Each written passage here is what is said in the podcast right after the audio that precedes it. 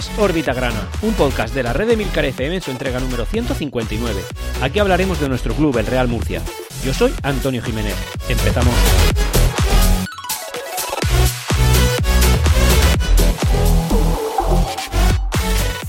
Y hola, bienvenidos a todos una semana, una nueva semana, la semana post Felipe Moreno, en la cual pues el empresario cordobés y ahora dueño del Real Murcia ha entrado gracias a la junta que se celebró el día el día 8 de marzo.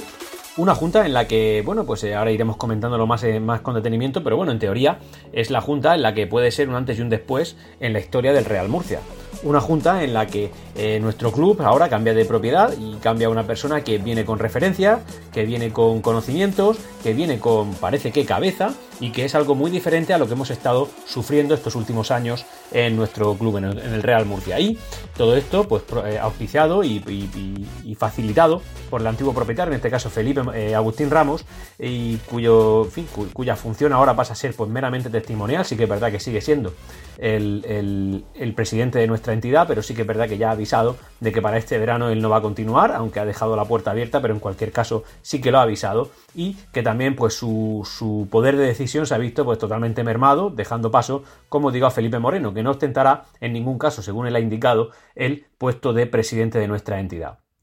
Lo que quería ahora también es pediros un poco de disculpas. Quizá la, calidad del audio que tenga este podcast no es la que, a la que estáis acostumbrados, pero he tenido un pequeño problema con, el hardware de mi equipo y eh, los micrófonos no me han funcionado, así que tras 75 intentos aproximadamente, los he contado, eh, he tenido que grabar con otro, con, fin, con el plan C que tengo y es un plan que, aunque no es ideal, seguro que, que da la calidad suficiente como para que podamos eh, bueno, publicar el podcast esta semana.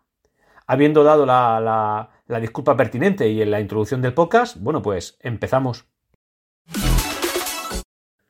Bueno, pues como es lógico y como ya hemos comentado, ya sabemos todos y además ha sido la noticia, diría que de la semana, que también, pero más bien ha sido la noticia del, del mes o de incluso de la, la, década, y es que Felipe Moreno entra con mucha fuerza, como un elefante en una cacharrería, en el Real Murcia. Lo ha hecho tras inyectar un, total de 8 millones de euros y que además, según se ha comentado, tiene previsto, según nos adelantan los compañeros de, de las 7 deportes, tiene previsto inyectar un total de 14 millones, es decir, 4 millones más de lo que dijo en un principio. Por tanto, entra con una fuerza inconmensurable, se queda con la parte de Agustín Ramos, incluso con la parte de Enrique Roca, que parece que también ha cedido un poco su lugar en la, en la bueno, pues en el peso de la organización.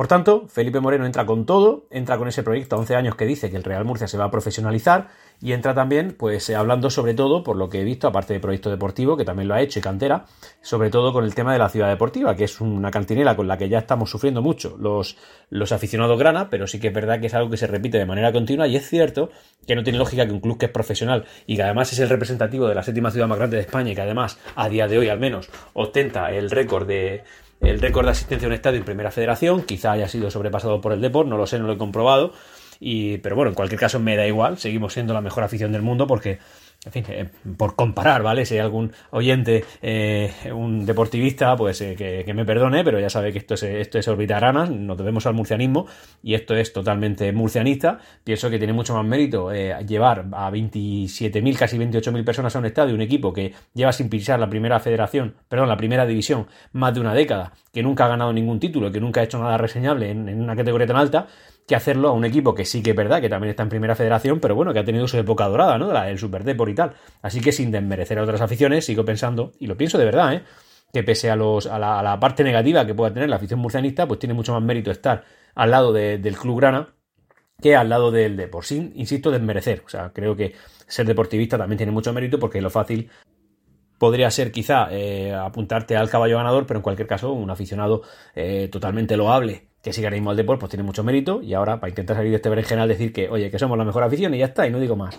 Y eh, como digo, no tiene ningún sentido la estructura tan poco profesional que el Real Murcia ahora mismo tiene. No lo tiene. Y sí que es verdad que se ha hablado muchas veces y parece que es una quimera que un equipo como el Real Murcia tenga una ciudad deportiva, pero vaya, sí que muchos otros clubes de un tamaño inferior y también superior, lógicamente, ya la tienen. Es decir, no es algo a lo que el Real Murcia no pueda aspirar y no es algo a lo que el Real Murcia pueda permitirse no tener. Es decir, eh, antes por lo menos teníamos Cobatillas, que parece que de aquí a este verano va a estar otra vez operativo a disposición del Real Murcia, pero en cualquier caso, es, honestamente, y creo que penséis como yo. Es lamentable que el Real Murcia tenga que estar migrando y tenga que ser como, como una ave nómada de campo en campo, mendigando un sitio donde poder entrenar. Y por supuesto, si eso lo hace el primer equipo, imaginad las bases, ¿no? Ya no digo el imperial, digo también los juvenil, digo los infantiles, los alevines, los benjamines, lo digo todo. Es decir, no tiene ningún sentido. Así que eh, eh, Felipe Moreno, que parece que en el Leganés se especializó en esto, en conseguir buenas infraestructuras, pues es algo en lo que se va a centrar en el Real Murcia. Y es algo que, oye, creemos que, que haría bien y que tiene mucho sentido. Así que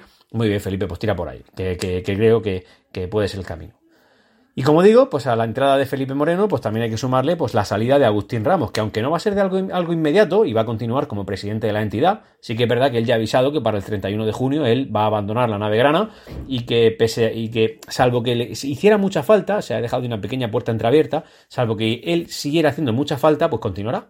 Y además lo hizo entre lágrimas en, durante la junta que se celebró el miércoles y la verdad es que fue un poco triste porque creo Honestamente lo pienso así, que, que, Agustín Ramos ha sido pues eh, una luz en el camino del Real Murcia entre tanta oscuridad. Es decir, ya no solamente es que metiera dinero, sino que fue en el momento en el que lo hizo y con la incertidumbre que lo hizo. Es decir, lo hizo con un Murcia en la, en la peor, en el peor momento y deportivo de su historia, y además lo hizo en un Real Murcia totalmente judicializado, sabiendo, o, al menos no teniendo la certeza de que el dinero que fuera a meter mm, acabara donde él quería que, acabara, porque podría haber sido de Mauricio García de la Vega en ese momento. Y eh, creo que eh, Agustín Ramos vino prometiendo mucho y creo que todo lo que ha prometido lo ha, lo ha dado y además lo ha dado con creces. Creo que Agustín Ramos ha sido pues en fin, parte de la historia buena del Real Murcia, además de la parte realmente buena, y además es una persona implicada que claramente, cuando ya anunció que no continuaría a partir de este verano en la entidad grana, bueno, pues, pues lloró. Es decir, y no digo yo que llorar tenga más o menos mérito, digo que eso demuestra que hay sentimiento y, ya no solamente economía pura y dura. Y, honestamente, aun con el dinero que él ha puesto, que posiblemente no pierda nada porque lo va a recuperar con las aportaciones de Felipe Moreno y, posiblemente con la, la revalorización propia que el Real Murcia está teniendo a lo largo de estos últimos años, bueno, pues en cualquier caso, eh, lo hizo en el momento más oportuno y lo hizo en el momento en el que el Real Murcia más lo necesitaba, dio la cara, estuvo ahí y creo que eso Agustín Ramos eso lo tiene en su, en su debe y lo tiene, en fin, como, como algo muy grande. Y eso es una cosa que tenemos que reconocerle. Así que eh, Ramos eh, es uno de los nuestros, ya creo que ha demostrado que lo va a ser siempre y como su historia ya en el Real Murcia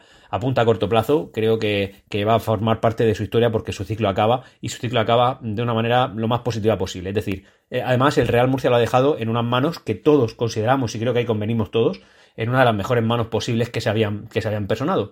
Y además, si no hubieran caído en Felipe Moreno, él ya se había buscado las castañas como para que, como para que la, como, en fin, como para que los dirigentes nuevos pues fuera a, hacer, fuera a ser gente solvente. Hubo siempre varias opciones y él se ha estado moviendo. Así que, oye, Agustín, gracias por todo, honestamente.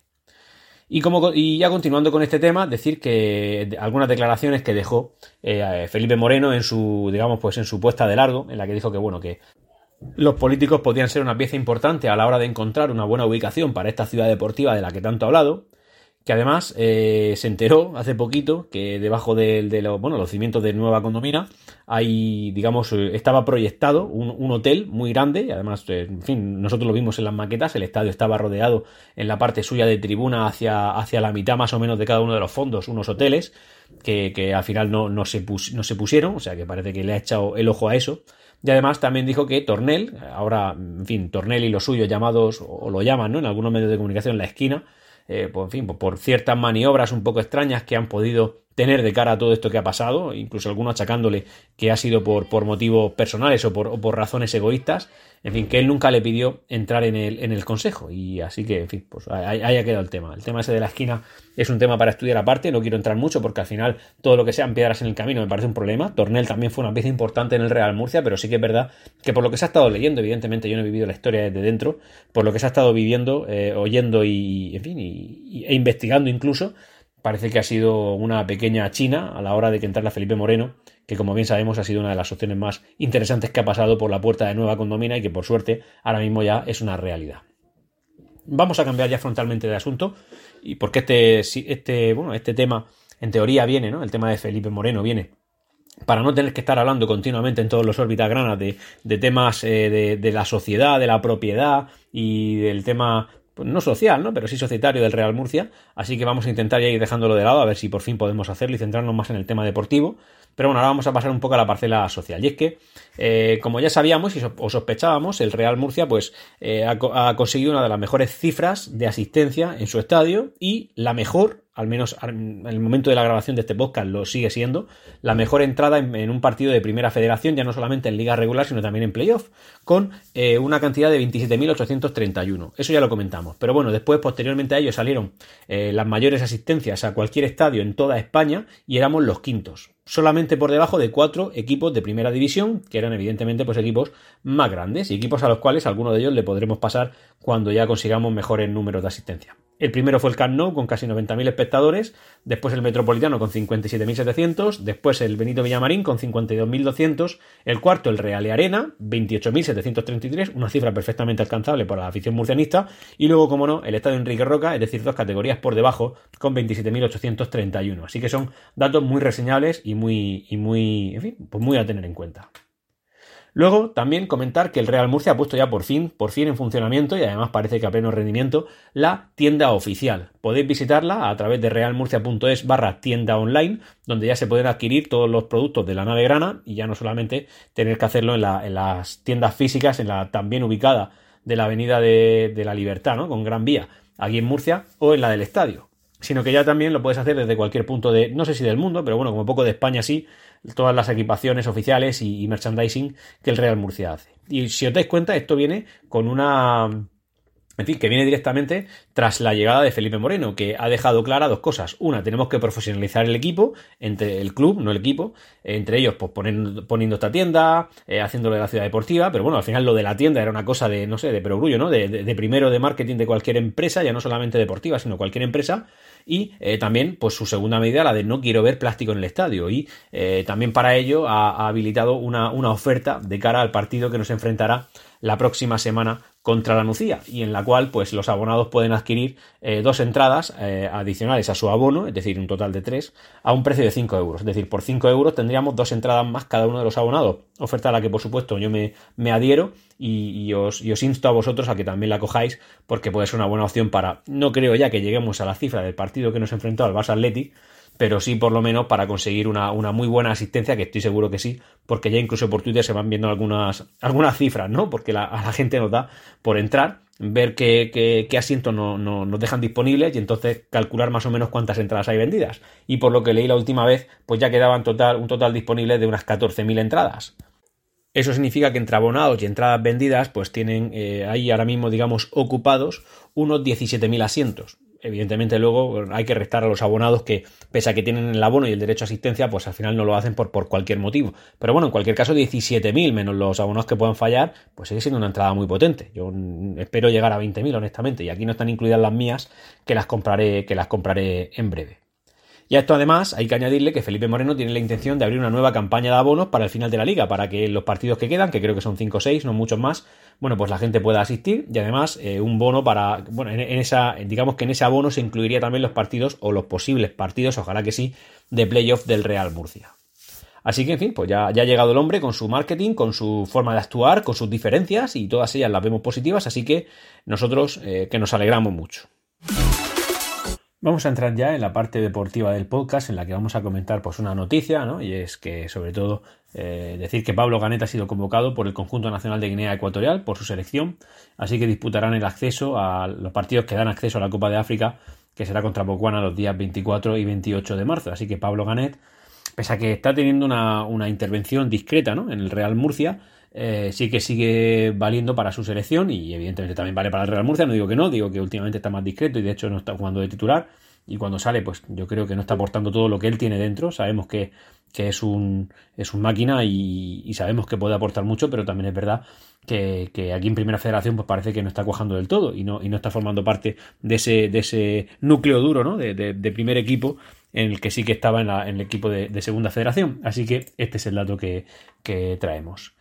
Y luego ya pues hablar un poquito del partido contra, contra el, el, Sabadell, es decir, lo que nos ha enfrentado. Yo el partido no lo he visto entero, lo he tenido que ver a rato por circunstancias familiares, muchos de vosotros lo entenderéis, sobre todo los que tenéis hijos, pero en cualquier caso pues, pues lo que ha sucedido básicamente es un partido en el que el Real Murcia ha tenido momentos de dominio, otra, también momentos de servidumbre, ¿no? en el que ha sido atacado y ha sido eh, tirado por un equipo más necesitado que nosotros, que es el Sabadell, pero sí que es verdad que por los pelos no nos ha sacado de, de, de los playoffs y de hecho hemos dormido, o al menos no, no sé si hemos dormido, es que por la mañana del domingo hemos estado eh, fuera de playoff, porque han ganado todos los que tenían que ganar y nosotros, como no estamos consiguiendo nada, pues al final es lo que pasa. De hecho, ya sabéis que yo soy muy de Mario Simón, no, no, es que sea yo su mayor fan, pero sí que es verdad que creo que una persona que nos tiene, donde nos tiene, pues, pues merece al menos el reconocimiento de decir, bueno, eh, este equipo acaba de ascender y sigue estando en playoff. Pero también es verdad que empezamos ya a vivir una situación un poco más atípica, un poco más complicada. Una situación en la que eh, el Real Murcia eh, necesita ir sumando de tres en tres porque los demás los están, lo están haciendo y de hecho por los pelos, como digo, no estamos fuera de playoff.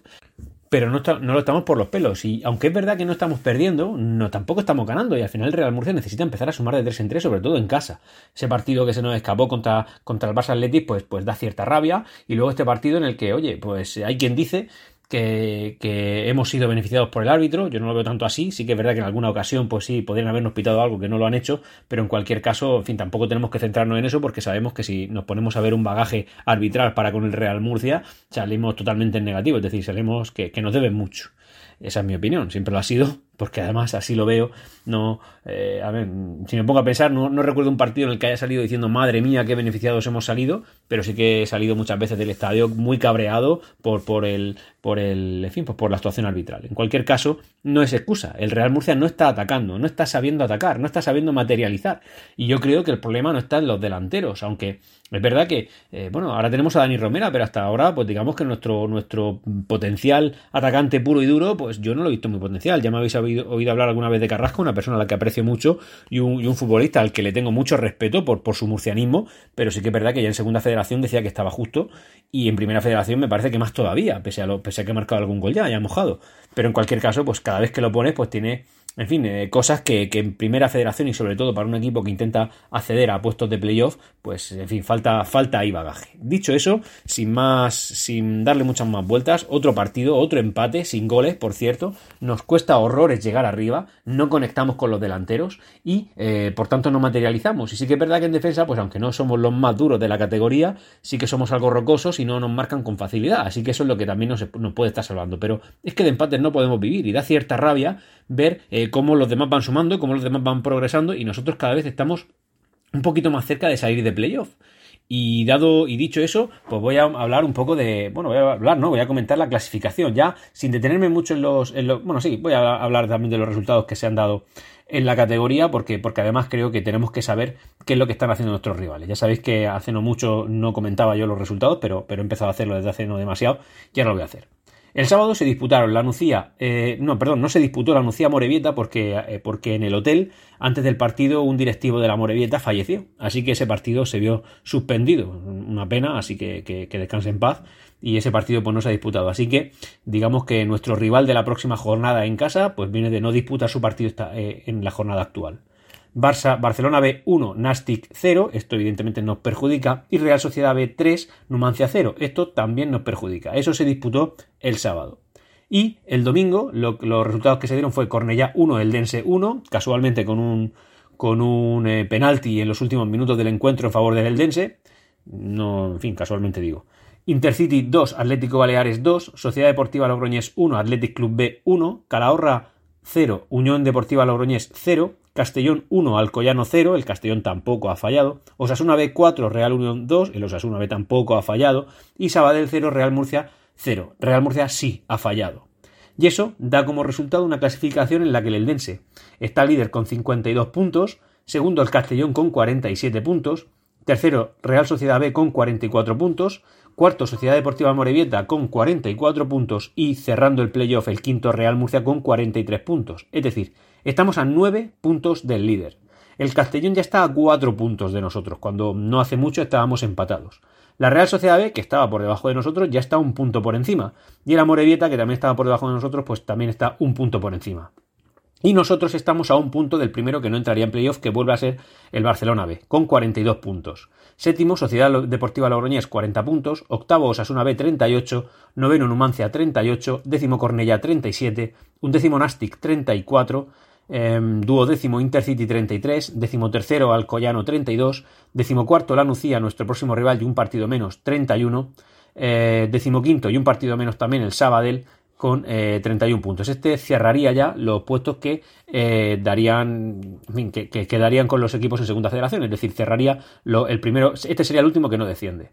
Y ya en puestos de descenso, decimosexto Real Unión con 30 puntos, eh, Atlético Baleares con 27 puntos, decimoctavo Unión Deportiva Logroñés también con un partido menos, 26 puntos, decimonoveno Calahorra 23 puntos y mm, vigésimo colista Athletic Club B 21 puntos y además en solitario, es decir, a dos puntos del penúltimo que sería, como digo, el Calahorra. Así que como digo, el Real Murcia está 9 puntos por debajo del líder y ya 4 puntos por debajo del segundo. Eh, y un punto por encima del, Barcelona Athletic, que sería el primero que no, que no, como digo, que no subiría. Y respecto al descenso, como nosotros tenemos 43 puntos y el descenso está a 30, pues fácil, 13 puntos de, de diferencia. En cuanto a la forma, en los últimos cinco partidos el Real Murcia ya se encuentra en una situación pues menos bonita, es decir, estamos sextos con tan solo nueve puntos en los últimos cinco partidos. Es decir, eh, bueno, pues, a ver, dicho así, es verdad que parece que es mucho, pero sí que es verdad que venimos de varios empates eh, consecutivos. De hecho, como digo, el Real Murcia viene de, os lo digo, dos victorias, Antigua contra la Unión Deportiva Logroñés y contra el Nastic en casa, pero luego los tres últimos partidos son todo empates. Sí que es verdad que si cogemos la forma de los últimos cinco partidos tenemos buenos números, pero si ya cogemos los diez últimos, el Real Murcia se encontraría noveno. Es decir, en los diez últimos partidos hemos cosechado 14 puntos, de los cuales esos 14, como digo, eh, nueve de ellos en los últimos cinco. Por tanto, solamente cinco en los cinco anteriores. Y si cogemos como muestra, ya por coger, ¿no? Los últimos 15, el Murcia estaría a cuarto, porque veníamos de la racha esa de antes del parón, que había sido una racha importante y que es la que nos está sosteniendo en este punto en la, en la, en la clasificación. Ahora, como visitante, el Real Murcia sigue siendo segundo, igual que la jornada anterior, pero un punto por debajo del Numancia, que creo que la jornada anterior también era así. Pero es que este empate, bueno, pues nos ayuda a mantenernos ahí, pero sí que es verdad que no hace que mejoremos. Si hubiéramos ganado este partido, estaríamos los líderes como visitantes son números mucho menos catastrofistas de los que digo en la clasificación, pero sí que es verdad, como digo, que estamos ya pendiendo de un hilo. Mm, estamos toda la temporada prácticamente, desde la jornada 14 creo, de manera ininterrumpida en puestos de playoff y sería una pena salir ahora a la altura a la que estamos. Así que, en fin, a tenerlo, a tenerlo en cuenta.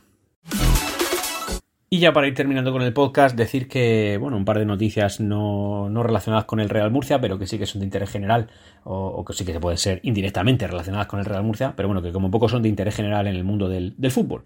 Y uno es que, eh, bueno, según informa, según informa la, revista deportiva Palco 23, eh, que es una revista pues reconocida ¿no?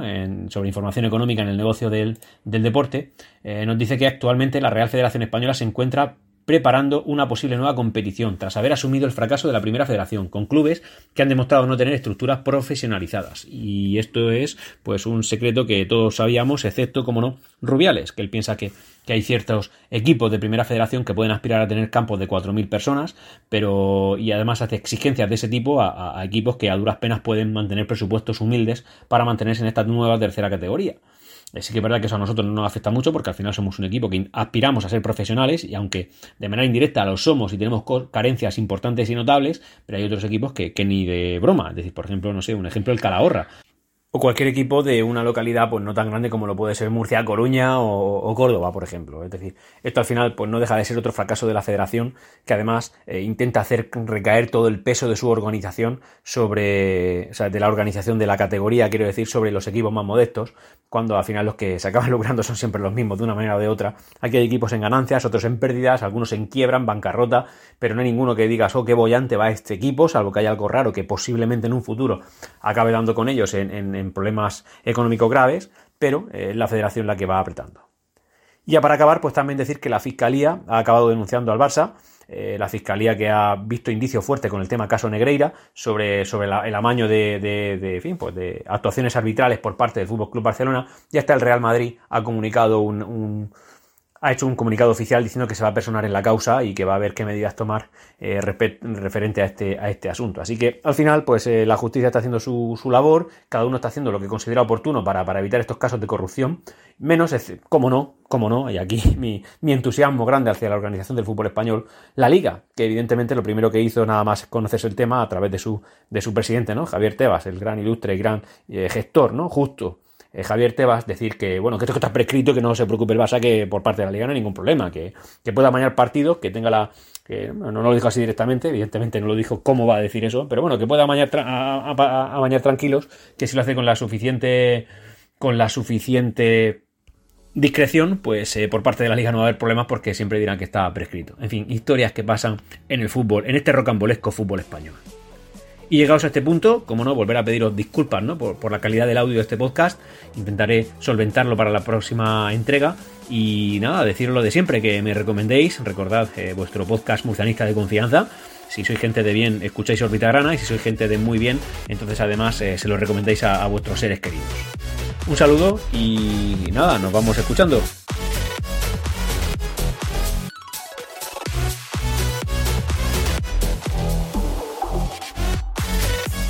Aquí Órbita Grana. Puedes ponerte en contacto conmigo a través de Twitter en arroba Grana y también en Discord en emilcar.fm barra Discord. Hasta pronto.